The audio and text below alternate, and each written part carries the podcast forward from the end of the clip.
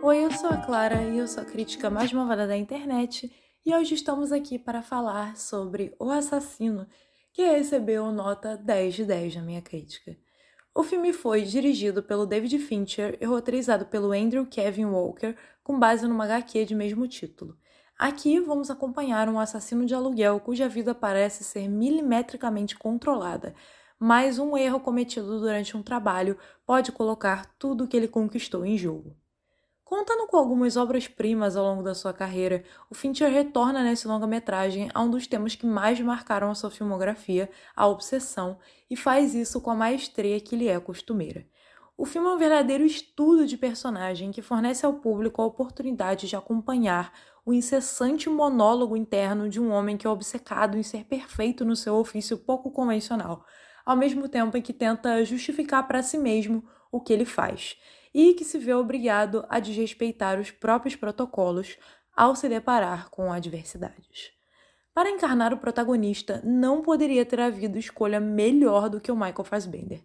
Com uma atuação tão sutil quanto perfeita, ele verdadeiramente se torna o assassino diante dos olhos do espectador, contando com uma excelente narrativa em off para ajudá-lo nessa tarefa.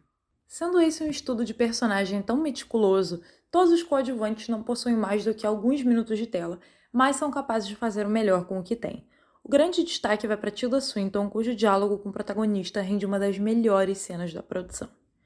O filme tem a qualidade dessas histórias que não se encerram quando os créditos sobem, dado que a trama deixa espaço para que muito seja debatido, seja a respeito das motivações do cliente ou de como o assassino e os demais personagens vieram a ter esse tipo de vida e se é possível sair disso.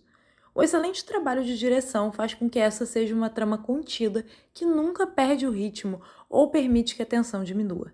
Estando imerso nos pensamentos do protagonista, o espectador nunca deixa de sentir o nervosismo que ele sente.